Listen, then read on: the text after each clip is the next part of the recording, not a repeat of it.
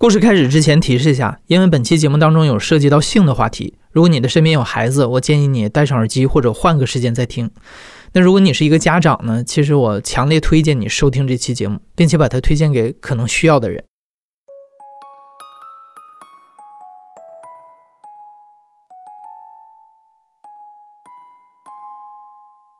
你好，欢迎收听故事 FM，我是艾哲，一个收集故事的人。在这里，我们用你的声音讲述你的故事。每周一、三、五，咱们不见不散。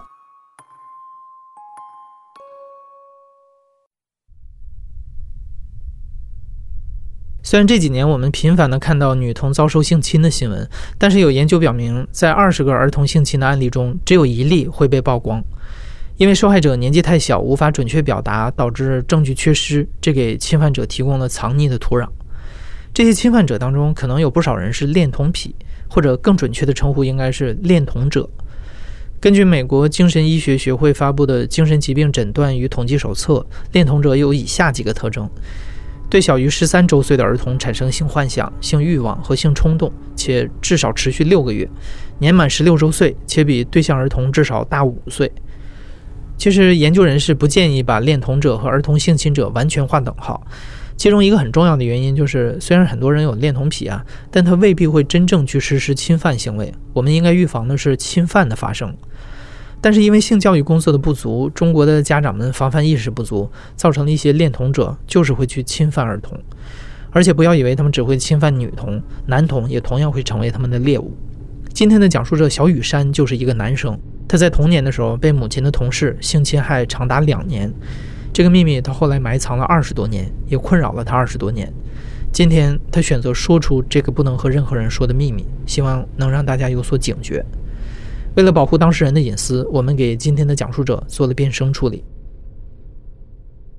呃，我是一个来自就是东三省一座小城市，应该是三线城市的吧，那种老师家的孩子，就是我妈妈是老师，是高中老师。然后大概是二十多年前吧，我大概是八九岁的样子。然后那个时候是上小学五年级，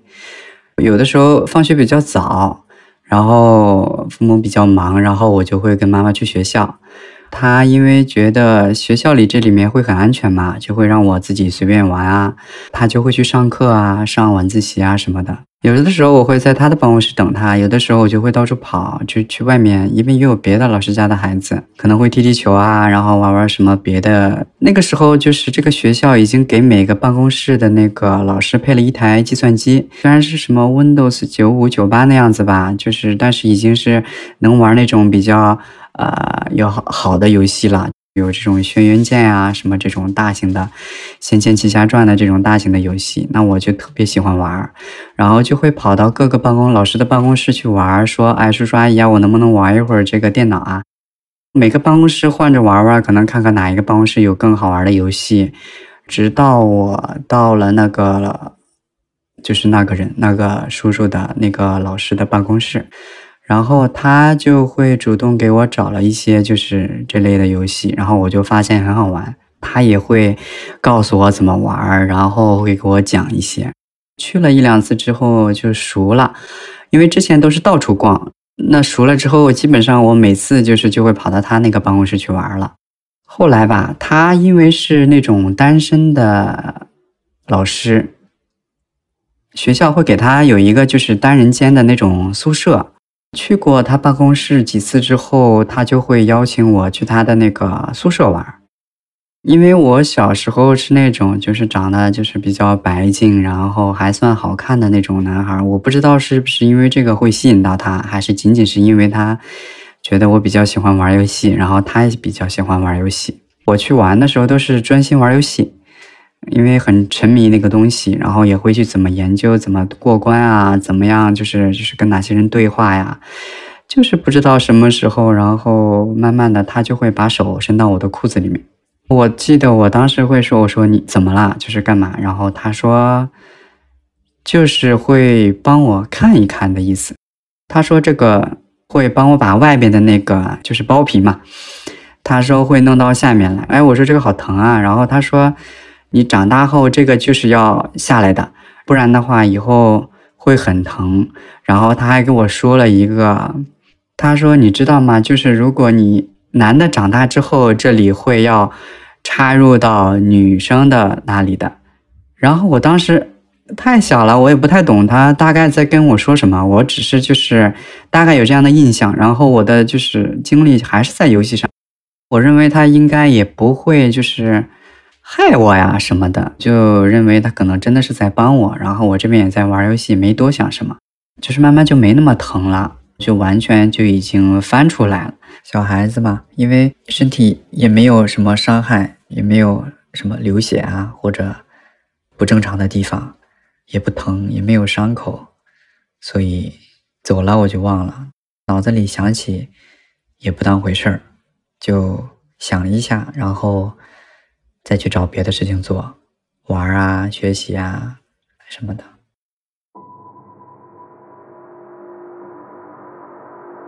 又去了几次吧，然后他就，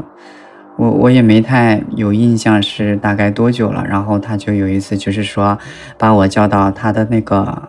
就是床上面，给我拿几本漫画书。他说你先看书，然后这个时候他就那次吧，他就会就是亲我那里，就是会含住的那个样子。因为那个时候刚开始真的我是没什么感觉的，就是我我不太清楚他在干嘛。我只是认为，如果你喜欢这样，然后那我又来你这里玩游戏，我好像又没有什么损失，我觉得也没什么，因为每次时间也不是很长。有的时候，比如说周末，那可能一待就一大天；那时间短的时候，就可能是晚上晚自习一两个小时这样子。我妈妈下课之前去找他，基本上到妈妈下班，然后问我干嘛去了，我就说啊，就在学校里踢球了，因为。因为我也不出去嘛，门卫他们也都认识我，都没有走，所以家长也会很放心。基本上我再跑过去，基本上就是这样的流程，可能先玩一会儿啊，再进房间，或者先进房间，然后再去玩一会儿，就是一个我刚才说的常规的状态，就是我这边玩，然后他在下面这样亲我，他可能自己也会自慰吧，因为我也没太注意，因为玩游戏的声音也有声音，然后注意力也都在电脑上面。然后过一会儿，他可能好了吧，就会坐起来，或者让我把裤子穿上，跟我一起玩，就不会影响到我玩游戏的那种。所以我就可能后来就习惯了吧。哎，我对他的第一印象就是，就是他皮肤也很白，然后会笑嘻嘻的人，就是比较有亲和力。二十五岁到三十岁之间吧。我印象中，他从来没有不高兴过，从来没有跟我凶过，厌烦的语气从来没有过。可能这个也是一个一个原因吧。就小孩子认为又能玩游戏，这个叔叔人也不错，所以就是也没有什么特别厌恶的感觉。他和我玩游戏的时候，也不会一直在在做那件事情，就是他也会跟我很认真的跟我一起玩，研究怎么过关啊。这个剧情在表达什么啊？然后我们的思考是什么？我怎么看这款游戏啊？这些的，然后怎么解谜啊？这些东西，当时还有一种就是很很好朋友的那种感觉。我还记得我还带过一个妹妹，我们关系很好，比我小一岁吧。然后我说：“哎，你想玩游戏吗？我们去那个叔叔那里。”因为他也也也有见过，因为都是一个学校里面的，他父母也是，他爸爸也是学校的老师，我就带他去了。然后在一边玩的时候，那个叔叔会说：“哎，你先让妹妹先玩着游戏，然后我们先进屋吧。”我说：“好，你先玩着，然后我跟叔叔进去一下。”进去的时候也是过了一会儿，然后还是一样的流程。我出来之后，然后我们差不多就该回家了。我们走的时候，路上那个妹妹就会问我说：“你们进去干嘛啦？”哎，我就其实我知道那个是不是不好像不是好事，不太应该说的事情，但是具体原因我自己又给不到我自己，我只是跟他说本能的说吧，就说哎，我们进去看了看别的漫画书什么的，但是我感觉那个妹妹其实也不怎么信，就包括现在我见到他，可能我也会担心他会问我当年那个问题。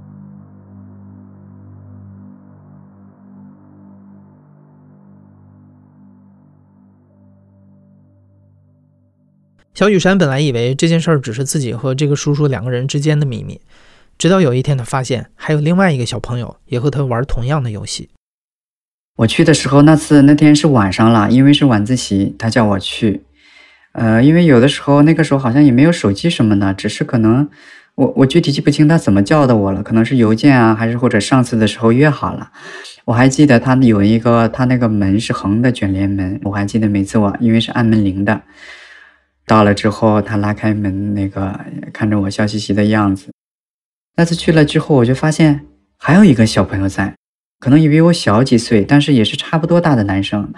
我有印象，没一起玩过，但是我在学校里见过他，他应该也是那种别的老师的孩子。哎，我就很奇怪，这怎么会有一个别人啊？我现在也还记得，他看到我进来的时候，他也比较惊讶，睁大的眼睛。我也没多想，然后进去之后，因为看他们俩已经在开始玩一个游戏了，我说那就开始一起玩吧。他就搬来两把椅子嘛，让我们两个分别坐在他的左边跟右边。他自己有一把椅子是坐，平时放在电脑前面，他坐中间。开始玩了之后，因为我记得那个应该是冬天，然后他的左手就会从我的后面绕过来，绕到我的前面，啊，伸到我的裤子里面来摸我。但是我呢，也能用余光感觉到他也在用右手摸那个男孩，我也没见他有什么很大的反应。我当时大概停留了几秒吧，然后也其实也没太想什么，但是我自己应该是肯定我知道他两只手都在分别摸我们两个，就是静静的在玩游戏，因为小孩子对游戏的那种就是也没有什么过多的抵抗。直到有一次吧，然后他会给我看他的手上，他说他刚才帮我弄的时候出来一个就是。白色的液体，然后他说这个就说明你长大了。其实我还是很懵的，我不知道他是什么意思。但是我那是第一次感觉到，就是会身体会有些舒服，但是也没那么那那么像成年人之后这种舒服。然后，哎，就是完全很懵的，我就想赶快结束，然后我们又就又可以去玩游戏了。即便小雨山看到了叔叔手上的白色液体，也还是没有意识到这意味着什么。他懵懵懂懂的，一次又一次的在游戏的诱惑下和那个叔叔越走越近。因为之前几次小雨山都没有抗拒，之后这个叔叔就变本加厉，提出了更多的要求。就是已经无论是通过游戏也好，然后他对我的就是温柔的态度也好，他就是把一个孩子完全的那种控制住了。我认为控制并不是只是那种很凶的、很暴力的那种，他也是那种带有诱惑的，因为他知道我想要什么，他很清楚我想要什么，他知道就是我对游戏是特别喜欢的，所以他会拿这个就像给小孩子糖一样，每次来吸引我，会给我玩新的游戏啊，更好玩的游戏啊，后来会有几款游戏是他介绍给我的。就是哎，这个很好玩，我一玩真的很好玩，会不断的给我更吸引我的东西，而且他也知道，当我有负面情绪、不高兴的时候，他绝对就不会强迫我了。这也是就是让我没有什么戒心的地方。我记得有一次，他就是不把我叫到床上让我躺着了，然后他会把我叫到。他那个卫生间，卫生间里是有鱼缸的那种很大的。进去之后，然后他就会把门关上，然后也不开灯，什么都看不见，很黑的那种。然后他让我站在那里，然后把裤子脱到脚边，然后他还是像往常一样那样，就是亲我。我就想，那就等吧，然后等一会儿就可以玩游戏了。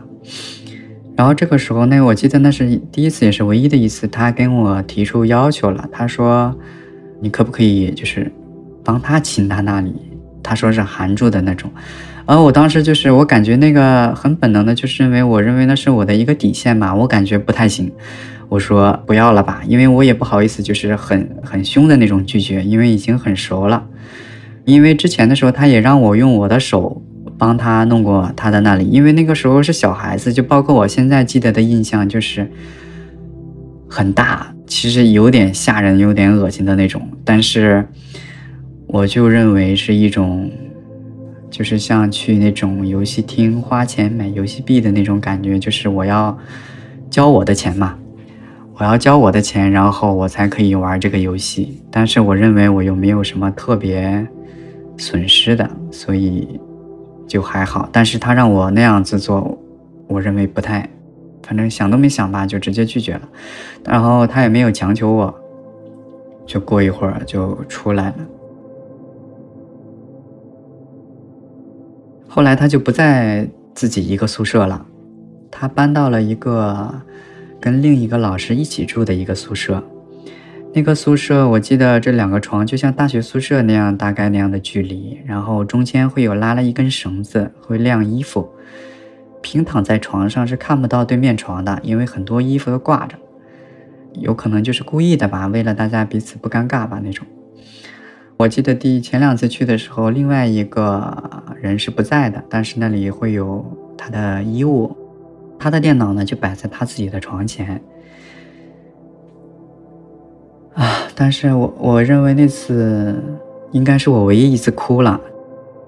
他有让我趴在床上，然后直接就就进到我身体里面。然后第一次的时候，因为时间很短，他可能只是尝试吧，我也没多想什么。然后第二次的时候，他可能就是放进去的时间比较长，但是动作不是很大那种。然后我倒不是感觉到疼，就是我只是感觉胀，就是那种要上厕所，但是不能排不出来，然后那种感觉很胀很难受，不是那种突然的疼。然后我那时候是第一次，真的就是在他那里就哭了，我就直接说我说。我实在太不舒服了，然后他就没有再就是进行过这样的行为，之后也就不再有了。再过一次吧，然后去的时候那个叔叔在，他的室友也在了，我们就只是在玩游戏，然后那个叔叔可能就在睡觉或者在休息，然后这个时候呢，他就会让。我的手伸到他的那个裤子里面，帮他就是帮他弄的。我真的很担心，很紧张，因为不知道那个对面那个叔叔会不会看到。虽然动作幅度很小，我也很担心他会告诉我的爸妈。因为之前在他办公室玩的时候，我妈妈有的时候会把我就是可能，因为同事也不太好意思当着他的面生气，就是会冲我发脾气那种啊！你怎么又来玩游戏啊？快走！我也很怕那个叔叔去告诉我妈妈，然后，哎，现在我看就是多年以后再碰到那个，就是那个叔叔也在那个学校工作嘛，我就也很担心他会告诉我妈妈说那天我在那个叔叔的宿舍里发生的事情，因为我也不确定他有没有看到，我也不敢跟那个叔叔对视。其实中间还去过很多次，就是很就是一模一样的流程了。我玩游戏，他会。请我那里，或者让我帮他弄。他当时有给我看过他的电脑桌面，是一几个男孩，大概也是我当时差不多大吧，六七岁、八九岁的样子。然后在一个雨里，然后打闹。然后他就给我讲：“哎，你看我今天换了桌面，这个桌面他们并没有全裸，还穿着短裤的，特别开心的样子。”我当时也说：“哦。”因为还是要想快点玩游戏，也没有对这个有什么特别的，就是思考的东西。但是我现在都记得，他现在跟我说那个的事情的画面，我都记得。这些画面加声音啊，加时间，我记得很清楚。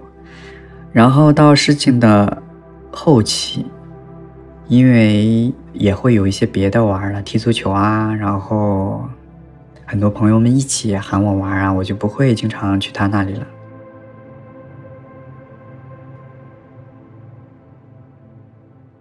直到有一天，我我不知道是我妈妈故意还是就是旁敲侧击的那种，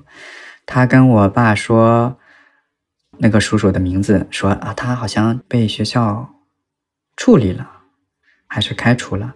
我有点印象，因为我那个名字我很熟，然后我就就是可能在我妈妈的电脑里吧，看到了那种学校发的那种全部的通知，是一个 Word 文档，他说关于这个叔叔名字的这个标题的一个处理决定，就是开除了他，因为那个学校也是很有名的学校了，像这种都是有编制的，基本上这种就属于很严重的问题了。然后我就感觉是不是这个事情被发现了，然后是不是因为上次我去的时候也在的另一个男孩的家长啊举报了或者怎么样，或者那个男孩跟他妈妈说了，因为我第一是也会想到会不会把我也公布出来这样子，后来我妈妈也有那种啊，我现在还记得他那天来。也是很犹豫、很吞吞吐吐的要问我一件事情，他就说：“哎，你之前我看你去那个叔叔那里玩过游戏，他有没有对你就是动手动脚啊，或者亲亲你什么的？因为我看过那个开除的那个通知，我已经有心理准备了。然后我会，我就突然说，那种小孩子以为自己反应快，然后就就会很。”像说说真话一样的感觉，就是其实反而不是，应该思考一下再回答这种可能更像是真话。然后我就立刻脱口而出，我说没有啊，就是玩玩游戏啊，没有怎么样。这件事就过去大概很久了，我记得我那个时候已经上初中了，已经懂一些英文了。我那个时候有个邮箱，就是我们当时玩游戏的时候也有交流过，就是有一些游戏要注册邮箱什么的，会用到邮箱。然后我看到有一天来了一个新邮件，那个邮箱地址，我立刻就特别震惊。我知道这个应该是他，因为他当时给我讲过，是一个谐音，是淘英语淘气的男孩的一个谐音的那个邮箱地址。然后我点开，就现在在我脑海里也不断重复的一句话就是，他写的是英文。他写的是说：“你还记得我吗？”哎，我当时特别特别难受，就赶快删了这封邮件。从那以后，这个邮箱我再也没有登录过，就是不想再去面对这个事情了。因为那个时候大了一点了，就知道可能是不太对的。从小在学校或者家庭方面也没有得到过相关的这些性知识，哪些是对的，哪些是不对的。但是我感觉是不好的，就是那封邮件之后，我把那个邮箱就不再登录之后，就再也没有碰到过了。我也不会去主动搜索他的消息，虽然他的名字和他的长相我现在依然记得很清楚，特别特别清楚，但是我我从来没有搜索过啊、查过啊、打听过啊这些跟他有关的事情，我也。不想让我妈妈知道这件事情，可能我怕她会很自责，然后我也不想让她知道我骗她了，因为这已经是就是没法挽回的事情了。初中毕业快高中了，大家也是从这种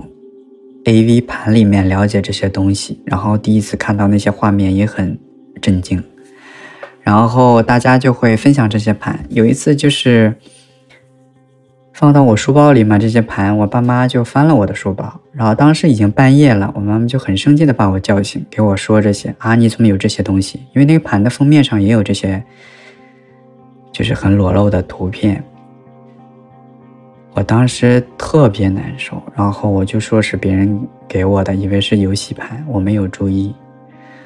我后来其实特别想。一发泄自己就把那件事情说出来，然后我可能会责怪他们怎么没有保护好我，怎么没有帮到我，为什么他们就是这种性教育的缺失会要我来承担？他怎么就是会有这个底气，然后来责怪我说为什么会看这些东西？但是我没有说，那段经历太沉重了，就是总是在那个那个地方上演。那我大了，我有经历了，然后我才会知道是怎么样。但是我小时候那段，之后初中到高中到大学，我没有那么懂的时候，我只能去面对它，我只能是不停的想起来，不停的重复。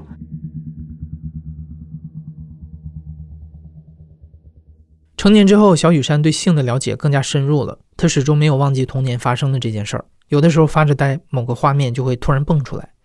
他会问自己：为什么那个叔叔会喜欢没有发育的孩子？孩子也没有办法给他回应。为什么他会因此感到满足？除了他自己，会不会有更多的孩子被伤害？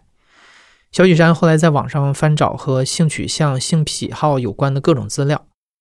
直到他搜到“喜欢儿童”这个关键字的时候，他才意识到那个叔叔对自己做的事儿叫娈童。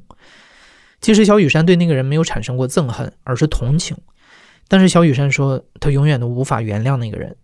因为这件事儿过去了二十多年，小雨山每天都在承受生理和心理上的折磨。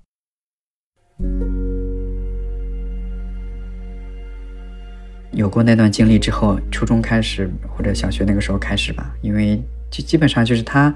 教给的我大概的一个很模糊的这个性知识，然后教给我如何自慰，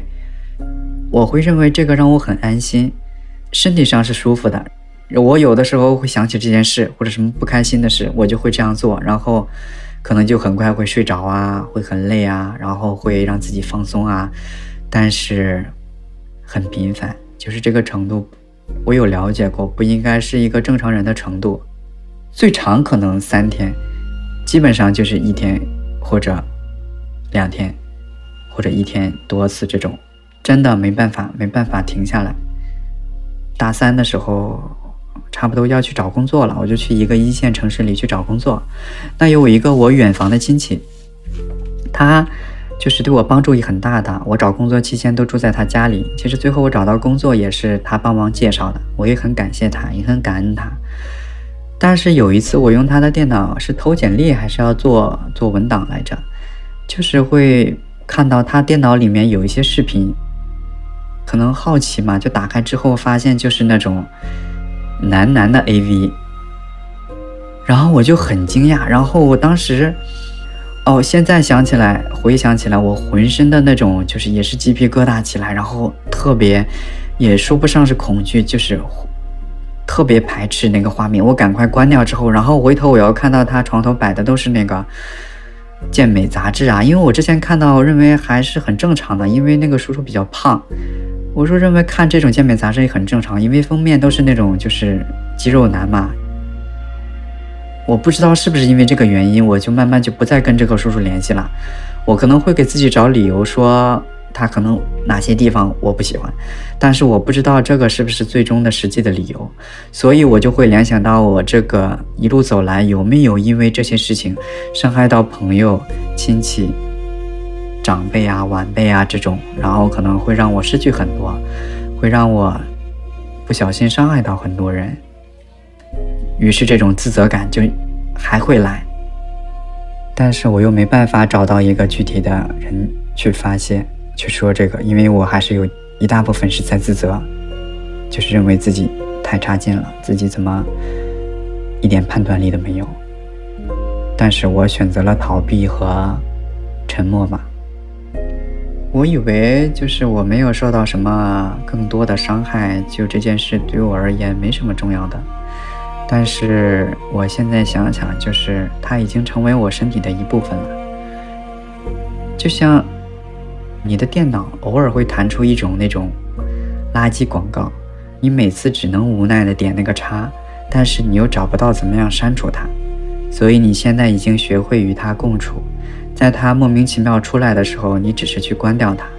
但是它永远还是在那里，永远是那几张图片、那几张、那几个声音。你既然跟我共存了，那我也感谢你这样提醒我，让我时刻想着看能不能帮到别人。我有了自己的孩子，然后我也希望能找到更好的方法，然后告诉他怎么样保护自己。就是我不再选择沉默了，但是我自己这一块儿，我只能自己去承受了。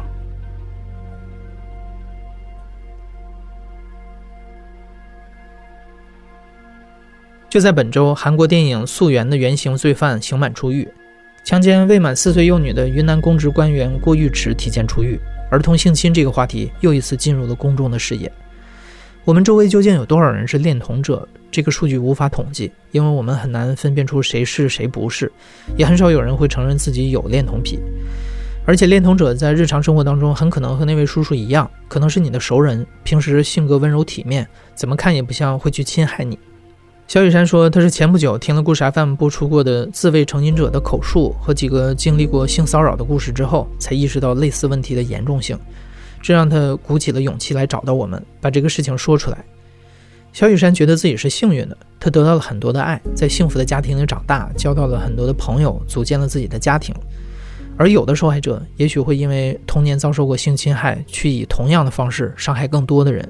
或者是因为没有很好的成长环境，他们走向歧途，甚至选择结束自己的生命。家长、学校和社会能做的，更多的是去保护儿童，完善未成年人保护法，从小进行性教育，教他们学会自我保护，学会大声说不。